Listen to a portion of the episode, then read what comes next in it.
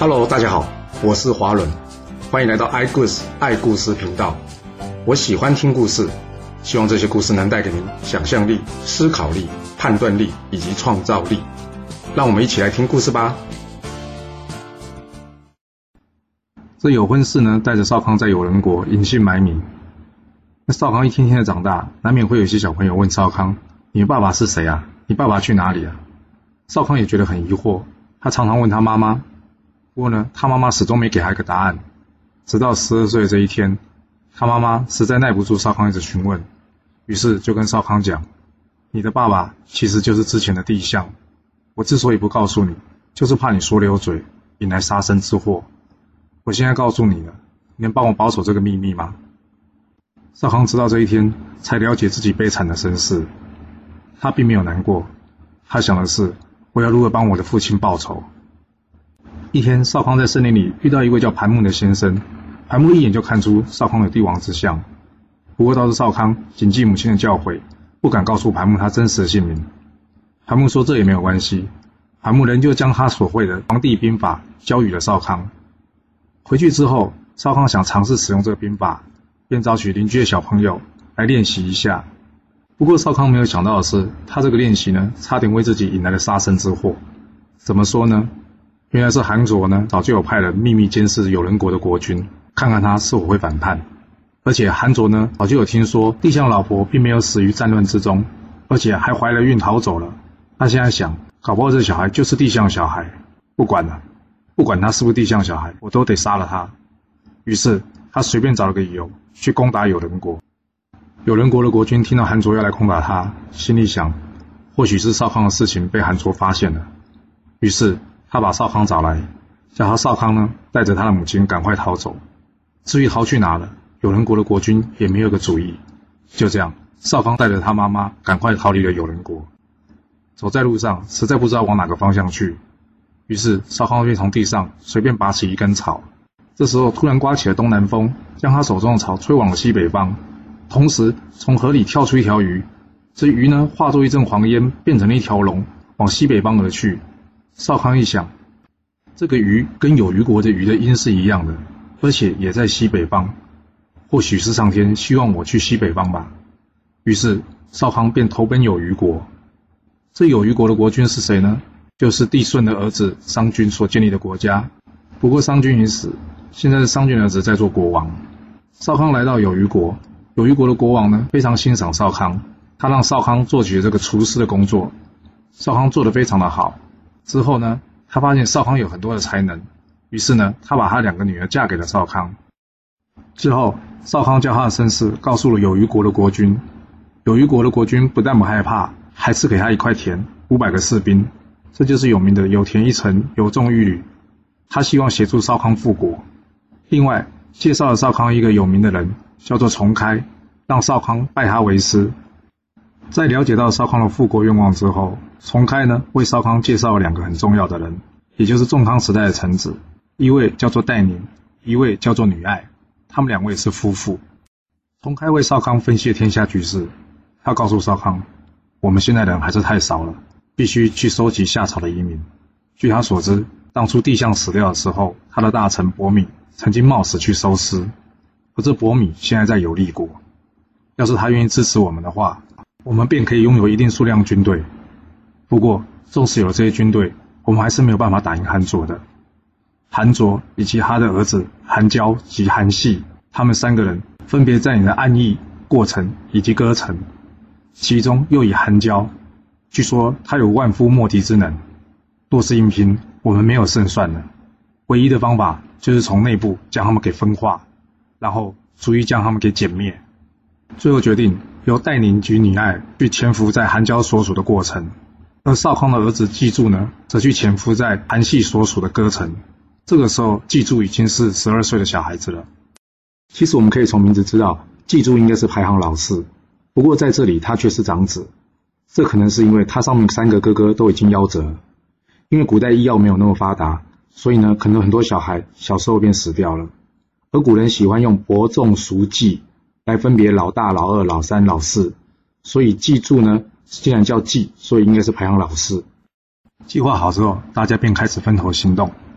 戴宁及女爱并没有先到过城，而是先到了有利去找伯敏。他告诉伯敏的家纯说：“我们是他的亲戚，要来拜见伯敏。”伯敏觉得好奇怪，他没有亲戚啊。不过他还是出来见了戴宁跟女爱。一见到他们，他说：“我们是亲戚吗？”戴宁跟女爱说：“你只知道你家里的亲戚，你不知道国家也有亲戚。”伯米一听就明白了，于是请戴宁跟女爱入内相谈。他问戴宁：“你到底是谁？”戴宁告诉他：“我是仲康的臣子，你是帝相的臣子，我们这样算不算亲戚呢？”伯米说：“这样勉强算是吧。到底有什么事呢？”这戴宁告诉他说：“你希不希望辅佐夏王？”伯米说：“夏王哪里还有夏王？帝相都死了。”戴宁告诉他说：“地相还有个小孩，叫做少康，我现在就在他那边。”伯敏一听到，好高兴，说。原来地相还有孩子啊，那我一定要去追随他。戴宁说不急，将来有机会需要你出力的时候，你再一起过来帮忙。波米说：“干嘛要等到将来啊？只要少康现在出来登高一呼，我相信夏朝子民都会出来帮助他的。”戴宁说：“心事比人强，你看当初地相被杀的时候，有谁出来帮忙了呢？”听到这里，我们也觉得戴尼说的有道理，于是他说：“好吧。”我就等你通知，再做行动。戴尼说对了，从现在开始，你要假装喜欢游猎，开始招募一些军队，然后呢，假借打猎之名来训练他们，这样子或许可以避过韩卓的耳目，不会让他起疑。联络好了博敏之后，戴宁及女爱的下一站就是前往过程。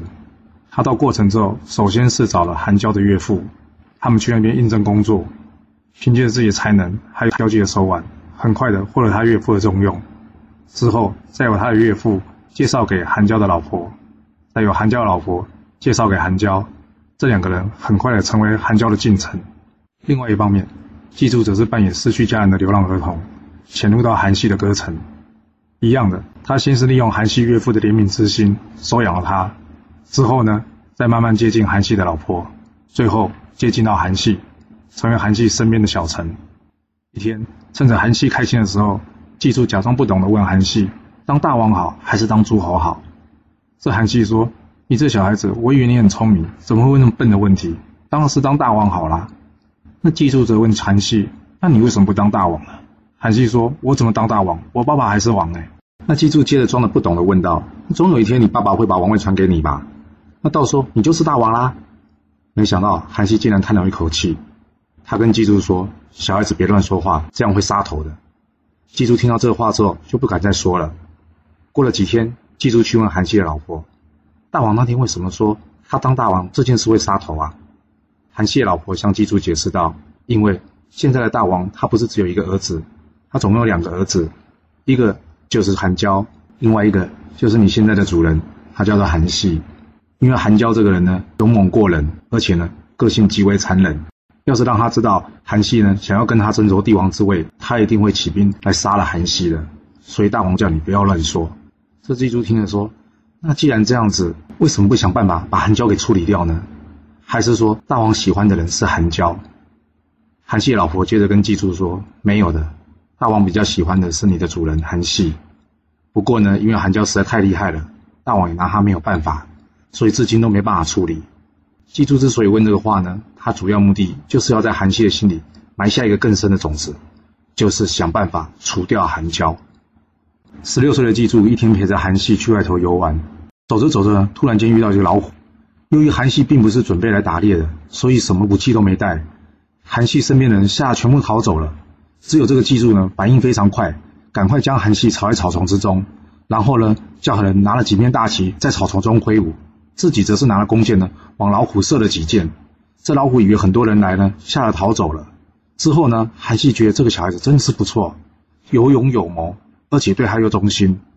于是呢，他便想起了记住曾经说过要除掉韩娇这件事。他告诉记住：“你有办法去我爸爸那边说服我爸爸吗？”记住则是告诉韩熙：“只要你想做的事，我一定想办法帮你完成的。”韩熙听得非常高兴，于是便派记住去韩卓那里服务。有了韩系的推荐，韩卓自然非常相信季柱。很快的，季柱就成为韩卓身边非常重要的臣子。一天，韩卓派出去的探子回报，韩娇最近灭了好多小国。季柱看出了韩卓心里的忧虑，于是他假装的对韩卓说：“大王，我来这里两年了，怎么都没看到您的长子韩娇来见您呢？”韩卓则是告诉记住，或许是因为有婚事的这件事他没办好，所以他不敢来见我吧。那记住接着说：“可是这也不对啊，他去征伐小国，没有经过你同意，把这些小国灭了，一定收了不少东西，可是也没拿来贡献给您，总是怪怪的。”韩卓哪里不知道怪怪的？他心里想：韩娇这个家伙会不会想叛变呢？看出了韩卓心里的忧虑，记住接着跟韩卓说：“大王，要不这样，找个机会请大公子回来，大家一家人聚一聚嘛。那看看他最近过得怎么样，不是也很好吗？”这韩卓说：“也对，不然我就发个命令请他过来吧。”说到这个韩娇为什么不来见韩卓呢？当然，他让少康逃走是其中原因之一。还有另外的原因，就是这个戴宁呢，还有第一代的女间谍女爱呢，天天在他耳边呢跟他讲，哦，这个韩卓如何对韩熙多好多好多好，将来可能会把王位传给这个韩熙。这韩娇呢听了不高兴，当然不愿意回去见韩卓了。另外呢，戴宁则是告诉韩娇，假设大王将来传位给韩系，你身边这些小国会不会起来联合反对你？与其这样，不如我们先下手为强，把他们都灭了。于是呢。韩娇就听取戴宁的意见，将这些小国逐一给灭了。因为他灭了这么多小国，反而造成韩卓更大的猜忌。韩娇收到韩卓的通知后，正准备动身去见这个韩卓，一旁的戴宁则是告诉韩娇：“大王，这会不会是个计呀？”韩娇一听，怎么说？戴宁跟韩娇说：“大王这么多年都没有召见你，为什么突然间要召你呢？”韩娇一听，诶，的确有点可疑耶。戴宁接着跟韩娇说：“要不这样，我呢代替你先去见大王，看看状况。若是没问题，你再去见大王；若是有问题的话呢，最多是我倒霉死了。去的时候我会跟大王说，因为附近有小国叛乱，你现在正在出兵讨伐这些小国，暂时没办法过来。等到乱世一平，你就会过来。你觉得怎么样？”韩娇觉得，嗯，戴宁，你真是个忠臣。好，就由你去见韩卓吧。看看结果怎么样，记得回来告诉我。于是戴宁呢，便代替韩娇前去见韩卓。韩卓一看，韩娇竟然奉命还不愿意来，一怒之下下令杀了戴宁。这记住听到这里了，马上站了出来，偷偷向戴宁使了个眼神。戴宁好像意会到什么了，于是他就装晕过去了。记住接着跟韩卓说：“那我们千万不可啊！第一个，韩娇是不是真的有事不来，我们不知道。最重要的是，韩娇势力浩大。”都是这样子的话，不是等于要跟他开战的吗？韩卓冷静一下一想，也对啊，那要怎么处理这件事呢？记住说，你看这个人，随随便便就吓昏了，恐怕也是个贪生怕死之徒。韩卓笑着说：“嗯，贪生怕死的人通常贪财，先把他救醒吧。”等大家把这个戴宁呢叫醒之后，韩卓跟这个戴宁说：“你怎么胆子这么小啊？我随便开个玩笑你就昏倒了。我这儿子呢英明神武。”有他在外呢，我呢在朝中才可以高枕无忧。我怎么会杀了他的使者呢？来来来，我这边很多东西送给你，你拿去跟韩娇讲，等他平乱之后，有空一定要回来看我。我年纪大了，剩下日子也不多了。就这样，季祝送戴宁出城。戴宁感谢季祝的救命之恩，季祝则是笑笑对戴宁说：“你不认得我啦？”戴宁说：“我觉得你很眼熟，但是真的认不出来了。”记住说我是记住啊，那你一看啊，你是记住，哎呀，隔了六年你长了好大。记住则是跟戴宁说，刚刚真的好惊险啊。不过你们在韩娇那边那么久，为什么不把他暗杀了呢？戴宁则是告诉记住，韩娇、韩卓跟韩系的势力都大，他希望他们呢来个两虎相争，两败俱伤之后，我们再从中起事，这样子我们成功机会才会比较大。记住了解之后，告诉戴宁接下来他的计划。戴宁觉得此计甚妙，于是呢，告别记住之后，他就回去向韩娇复命了。到了韩娇那里，戴宁告诉这个韩娇，韩卓还送了好多东西给他，希望他有空的时候能回去看看他。韩娇一听很高兴，说：“嗯，原来爸爸呢对我还是不错的。”你知道记住的计谋是什么吗？他告诉韩卓，欲抓韩娇，必先松懈他的戒备。等过一段时间呢，大王你再告诉韩娇你生了重病，请他赶快回朝。这个时候韩娇一定会回来的。到时候大王再把他抓起来，要如何处置，再由大王自己决定吧。其实呢，季柱很清楚韩卓心里想什么，他知道韩卓呢是个心狠手辣的人，而韩卓呢一直觉得韩娇孔武有力，但却不能成为帝王。成为帝王的人呢，脑袋必须很清楚，所以与其让韩娇跟韩熙两个人相争，不如韩卓呢在韩熙登王之前就先将韩娇给杀了。就这样，韩卓按照季柱的计划进行着。隔年，韩卓找人告诉韩娇，他生了重病。请韩娇一定要过来看他一下。这个时候，旁边的戴宁则告诉韩娇：“我看大王恐怕不行了，大王恐怕是要决定传位给谁，你得赶快过去。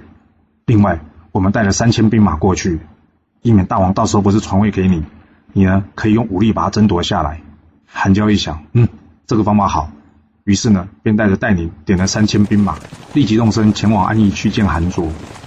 韩娇呢，将他兵马安置在城中之后呢，自己一个人去见韩卓。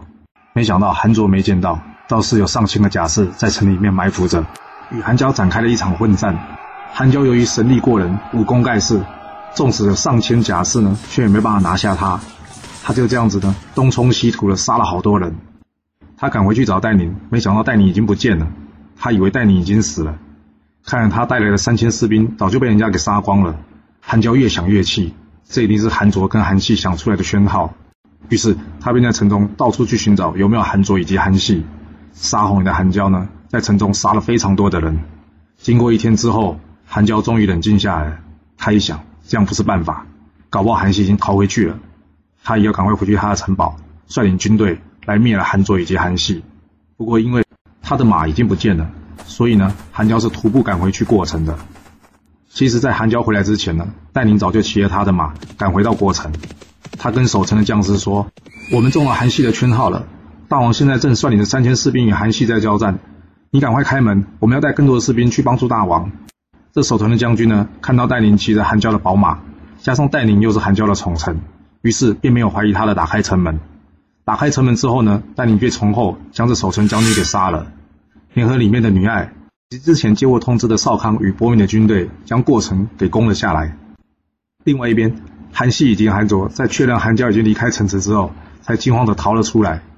这个时候，季珠告诉韩卓，他看到韩娇好像受了重伤，他愿意去追击他。韩卓及韩熙两个早就吓了魂不附体了，哪有办法去想这么多？于是就告诉季柱：“好吧，你去追，要小心一点。”这季柱哪也是去追韩娇啊？